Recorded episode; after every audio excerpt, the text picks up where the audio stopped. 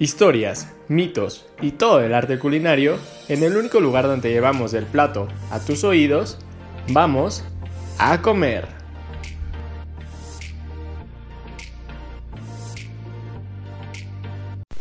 Sean bienvenidos a otra emisión más de A Comer. O sea, y como siempre decimos, pues es mejor comer acompañado.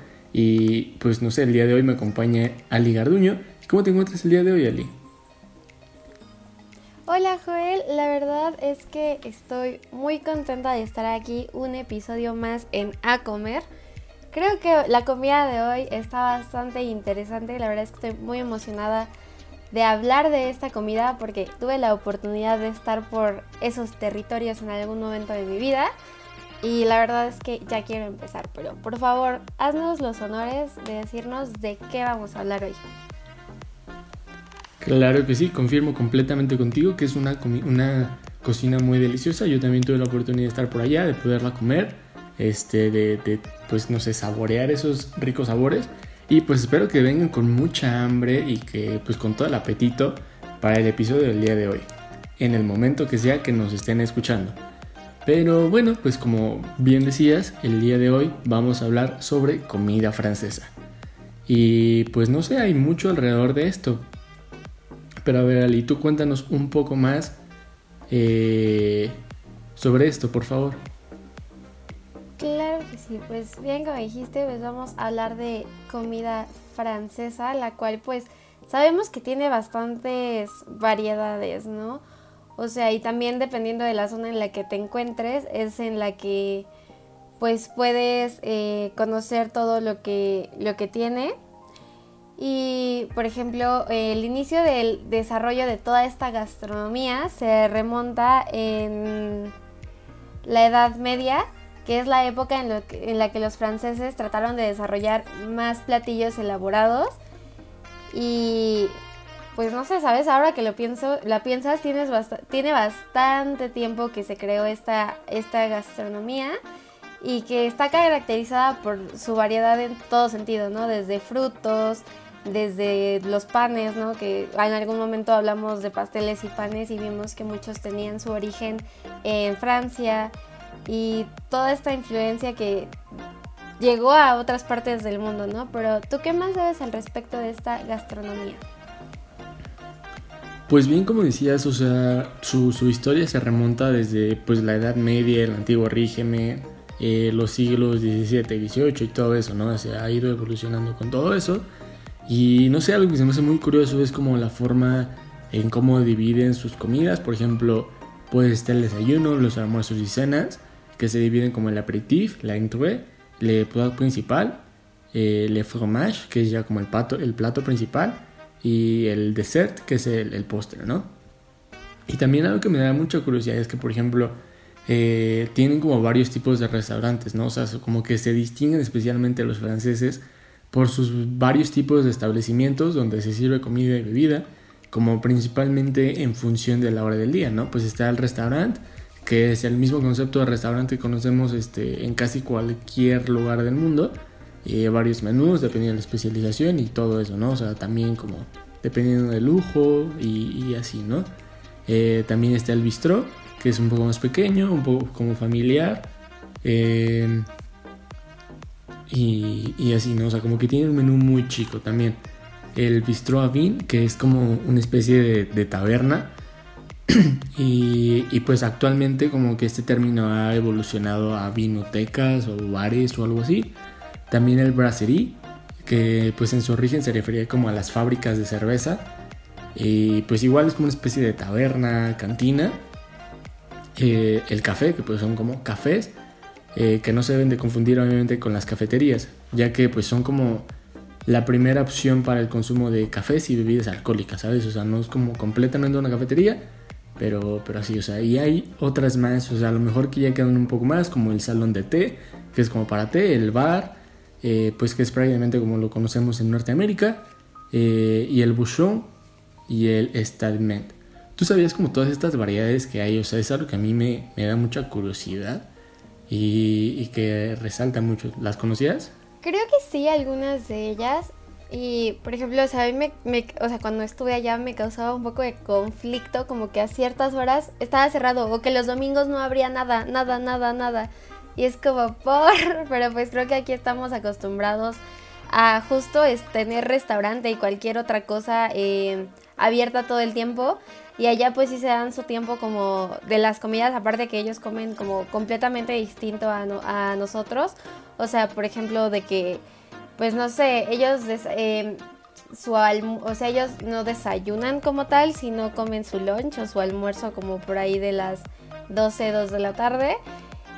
Luego cenan hasta la, o sea, esa es como su medio comida fuerte y luego, o sea, cenan bastante pesado, ah, ya como por ahí de entre las 5 y las 7. O sea, a mí al principio eso era algo que se me hacía como complicado porque yo no estoy acostumbrada a comer como si cena, o sea, a cenar como si estuviera comiendo, o sea, como aquí en México. Entonces eso es algo que también se me hizo bastante curioso. Pero la verdad que te tengo que decir que cuando estaba allá, la verdad es que sí me ganó mi, mi antojo y todo el día, o sea, las mañanas siempre de, de cajón era algún tipo de pan o crepas o cosas de esas. O sea, y la verdad es que allá son bastante ricas, no digo que aquí en México o en otros lados no lo sean, pero no sé, siento que allá también tienen como su toque, ¿no? Que lo hace bastante rico, por ejemplo, los croissants que aquí los conocemos como cuernitos, ¿no? O cosas así, los panes de chocolate o las crepas de cualquier cosa, o sea, la verdad es que saben bastante, bastante ricas, o las baguettes, ¿no? O sea, por ejemplo, me acuerdo que en un lunch tuve la oportunidad de hacer como un picnic con, con compañeros franceses y unos amigos mexicanos. Y pues de que todos traían ahí su, su, baguette sin partir y ahí en el mismo pastito estábamos preparando pues todos. Es algo que se me hace bastante curioso, bastante lindo, como en las películas. Y pues la verdad es que sabe todo bastante rico porque igual allá las carnes frías son bastante ricas y pues por ejemplo me acuerdo que comí algo así. Y pues no sé, eso es lo que te puedo decir desde mi experiencia. Pero en cuanto al como desayuno, comida, ya sabes, ¿no? Lo, equivalente.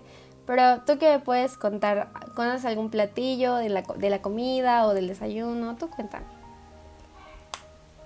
Mm, sí, conozco este, algunos platillos, o sea, no sé, creo que hay demasiados platillos típicos, eh, pues no sé, por decir alguno, el ratatouille, este, que pues es el, cocino, el platillo de la cocina provenzal, originario de Niza, es un guiso como de aceite de oliva, diferentes hortalizas como berenjena, calabacín, cebolla, tomate, pimiento y ajo, dependiendo de los que se encuentren más frescos, o sea, según la estación, ¿no? Este, y pues la preparación se aromatiza con hierbas como romero, tomillo, laurel, albahaca y orégano, y se puede comer frío o caliente, y usualmente se utiliza como guarnición de platos de carne, aves y pescado, y, algo por, por el estilo, ¿no? O sea, a lo mejor muchos tenemos otra idea del ratatouille como por lo que llegamos a ver justamente en la película que lleva ese nombre y, o sea, no sé, como la idea del plato principal y todo eso, ¿no? Y el cual, pues yo tuve la oportunidad de probarlo.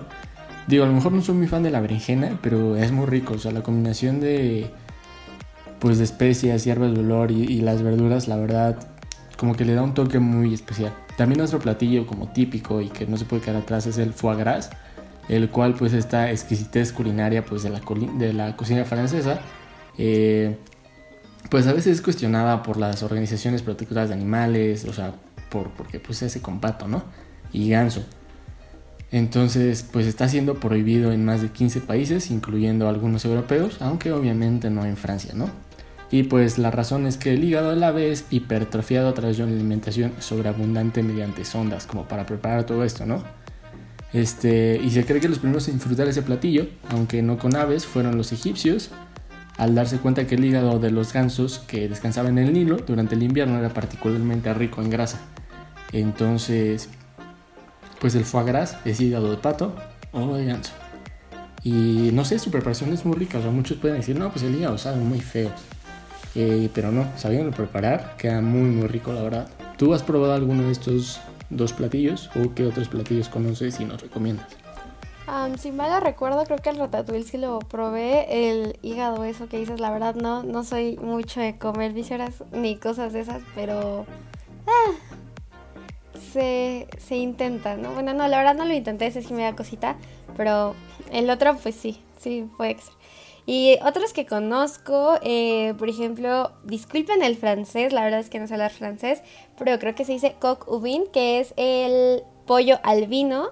Y albino, ¿eh? No albino. Ah, es que suena muy chistoso, pero bueno, ya.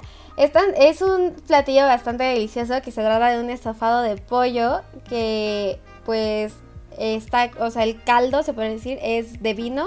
Normalmente es tinto y se suele acompañar con cebolla y pues es uno de los platos pues bastante reconocidos en Francia y que tienes que probarlo. La verdad yo no lo probé, pero es algo uno de los más conocidos y pues no sé, siento que todos tienen todos tienen una oportunidad, ¿no? Depende de cuánto tiempo estés allá pues los puedes probar, ¿no? Y otro que ese la verdad sí tampoco se me antoja, o sea, sí, o sea, me acuerdo que me dijeron, ¿quieres uno? Pero la verdad no, no pude, no pude con, conmigo.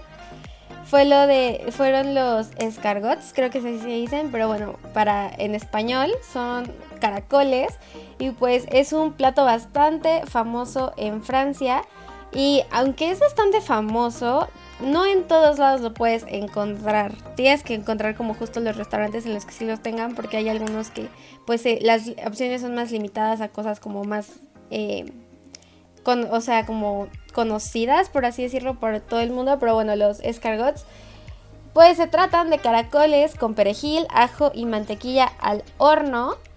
Y pues no sé, son un platillo que si te atreves a probar, pues tienes que hacerlo allá. Por ejemplo, mi hermana los llevó a comer en un restaurante aquí en México y dice que saben a pasto, entonces son cosas que no sé, o sea, me suena un poco lógico, pero no sé, creo que como no me imagino la consistencia y bueno, todos sabemos que un caracol es como bastante viscoso, ¿no? Entonces no, no sabría cómo, cómo sería comer uno de estos al horno, la verdad es que no se me antoja mucho. Pero bueno, no sé. ¿Tú, Joel, los has probado? ¿Conoces alguno de platillo? Sí, los he probado. Los he probado. Son ricos, la verdad. O sea, como que les tienes que agarrar un poquito el gusto. La primera vez que los probé fue aquí en México. O sea, pues como caracoles así al horno. Son buenos. Este, solamente es como un poco la consistencia. Eso sí. Uh, los dan un poquito pasto. Pues digo, es lo que comen. O sea, pues sí. Y los escargots, o sea, los probé allá y sí cambia mucho como, como la preparación y la forma hasta de los caracoles, ¿sabes? O sea, igual saben a pasto. Y digo, tampoco es un sabor que me guste mucho. Pero pues como que sabe bien, o sea, como muchas veces digo, o sea, hay que aprovechar como también la gastronomía del lugar a donde vamos y, pues a veces se conoce más un lugar por su gastronomía, por toda la cultura y toda la historia que tiene detrás, que, que justamente pues, si, si, te pierdes esas oportunidades, ¿no? Eh, y también de platillos, este, tengo el magret de pato, el cual pues es un filete de pato que se corta a la pechuga de un ganso pato cebado, este, resultando un corte magro, muy, muy apreciado en la gastronomía francesa, o sea, justamente como un poco bien marmoleado, justamente por la grasita que llegan a tener los patos. Y pues un platillo relativamente reciente, pues ya que comenzó a ser servido eh, a partir de la década de 1960 aproximadamente, y la pechuga se pone como entera en una plancha de sartén para que se cocine con su propia grasa, se corten filetes. Este. Y pues se, puede llegar a curar como en, una, en un salazón y como finas rodajas, como si fuera jamón. Y pues no sé, también se puede acompañar como de algunas verduras, este, ya sea hervidas o caramelizadas y creo que queda muy bueno también. Y pues creo que principalmente este, los franceses son no sé, les fascina el pato y el ganso, porque pues, también un plato típico es el pato confitado confite pato, el cual es un plato de origen gascón, preparado con las piernas del pato, eh, que se convirtió en una especialidad culinaria de toda Francia. Y pues la preparación de esto cabe recalcar que es muy laboriosa, ya que primero hay que salar la pierna y dejarla en reposo por unas 36 horas, este, pues dejando que la sal actúe como conservador y luego la pieza pues se, escalfa como en su grasa y así, o sea, por ejemplo, pues yo no pude como probar el, ¿cómo se llama? El magre de pato, pero sí el confit de pato. Y pues como el sabor confitado del pato, este, con un poco de caramelo, con su propia grasa, o sea, que quede como crujiente por fuera y por dentro así como muy suavecito. Y pues el sabor característico del pato es muy rico, aunque pues No sé, Ali, ¿tú, ¿tú llegaste a probar pato cuando estuviste por allá? Creo que sí, si mal no recuerdo, sí, la verdad es que no recuerdo exactamente cuál, pero hablando de aves, que son cosas que es así, no sé, no se me antoja, o sea, me acuerdo perfectamente que en un restaurante vi que había paloma y yo así de... o sea, son cosas que la verdad es que no se me antojarían como mucho, o sea, siento que, que cada quien, pero no sé, comer paloma, ah, y más que en Francia hay muchas, quién sabe, ¿no? Difícil decisión. Pero bueno, algo, otra cosa que es bastante em, conocida es la sopa de cebolla, que si bien se tiene la historia de que se inventó durante la Revolución Francesa, lo cierto es que ya aparece en recetarios del siglo XIV, los cuales se, eh, conservan en la Biblioteca Nacional de Francia. Y bueno, esta mezcla es un caldo, un caldo de carne, de cebolla caramelizada y trocitos de pan. Y pues se, eh, se hizo famoso más bien durante el siglo XIX y pues es justo un platillo que la gente comía cuando salía de las tabernas parisinas en la madrugada y pues se convirtió como en una de las mejores opciones para calentar el estómago después de una noche de beber muchas cosas, ¿no? Entonces, pues está interesante, ¿no? Lo que sí es que, o sea, no sé, a mí me impactaba, por ejemplo, con los papás con los que, bueno, con los adultos con los que me recibieron durante el intercambio. Todo el tiempo los veía tomar, eh, tomar este vino, ¿no? Y decía como, bro, o sea, todas horas. o sea, era algo que a mí me impactaba, ¿no? Pero pues allá es como súper usual estar tomando vino a cada rato. O sea, por ejemplo, de que de repente era vino blanco, de repente era vino tinto, de repente era vino rosa. Entonces, está bastante interesante. Y otra de las proteínas que la verdad eh, tengo mis dudas, bueno, esa sí no la probé porque no se me hacen como la de las mejores cosas en la vida, eh, son las ancas de rana, que bueno, también son bastante comidas por allá. Y bueno, ¿qué son? Es, son las patitas de la rana con sal, mantequilla y perejil, al igual que pues con los caracoles. Y pues así es como como se preparan por allá. La verdad es que y bueno, creo que en todo en muchos lugares las preparan ya así porque pues globalización. La verdad es que no soy muy fan de todo esto, pero o sea, de estas proteínas, pero pues son algo que al final de cuentas pues vale la pena probar en algún momento, supongo. La verdad yo no lo he probado porque sí me da un poco de cosita.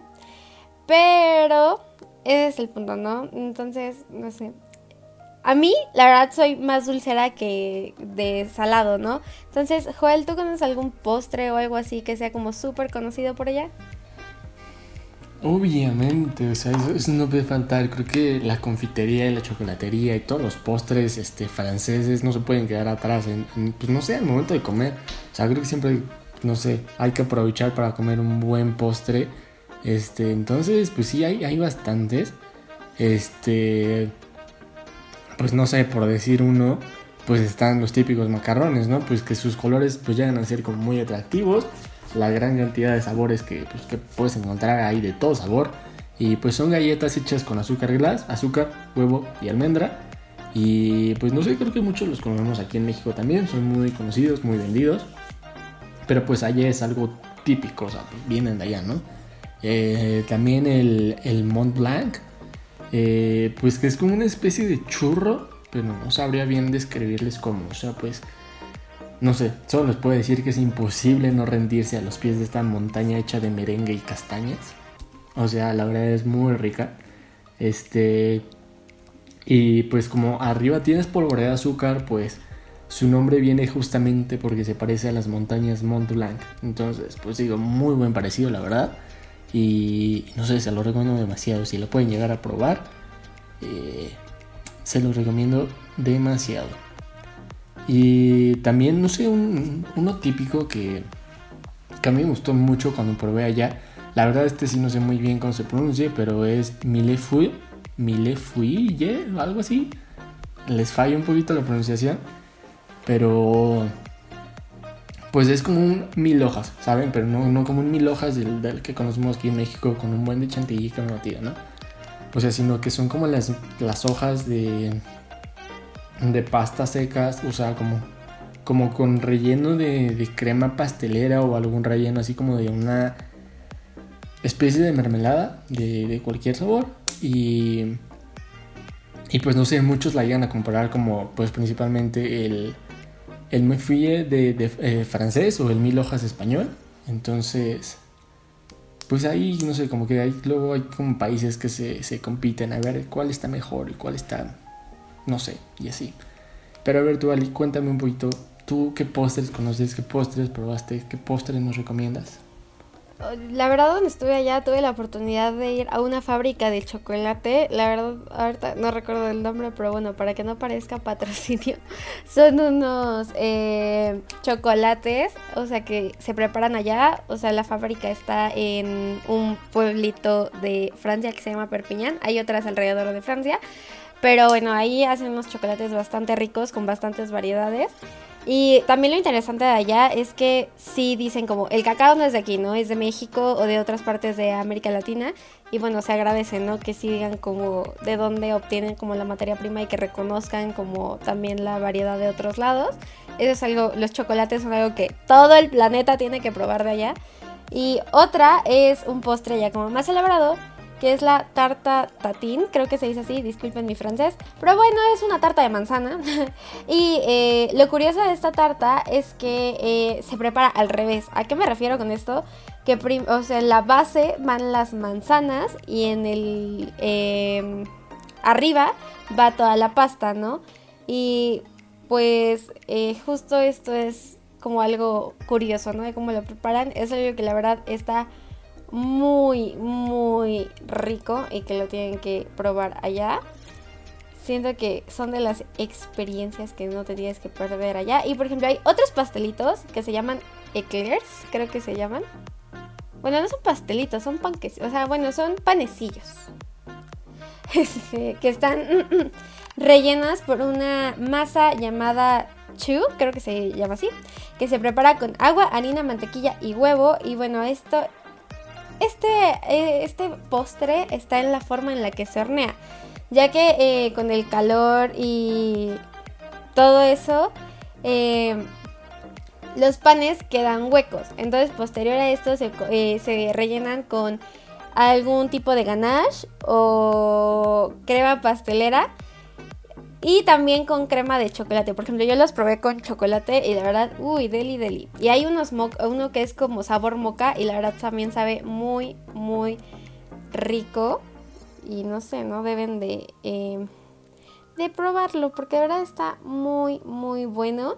Y por ejemplo, igual, algo que les habíamos contado en algún otro episodio es el pastel eh, ópera que pues es de chocolate y, el y tiene un poco de café también y pues ya les contamos un poco de este y pues la verdad se trata de un bizcocho que se perfuma con, con jarabe de café, con capas de chocolate, ganache, crema de café y más chocolate. La verdad está muy bueno, yo se lo probé allá, se los recomiendo y si no, búsquenlo por aquí en México. Pero Joel, ¿tú tienes algo más? Sí, tengo demasiados postres más y creo que en general la gastronomía, la, o sea, como eh, francesa es, bastante amplia, entonces creo que hay bastante de lo cual podemos hablar, eh, pero el creme brulee no se puede quedar atrás definitivamente. Este, pues no sé, a lo mejor muchos hemos probado como la crema catalana o lo hemos probado aquí en México y pues no es muy diferente a la ya, la verdad. Pero pues el placer como de, romper esa fina capa de caramelo para después eh, degustar pues esa, esa crema siento que es algo muy rico, o sea, y que como que es una experiencia única, aparte del sabor, que como justamente esa parte como de suavecito, de mousse, de la crema y, lo duro del caramelo combina muy bien y le da un sabor muy, muy delicioso.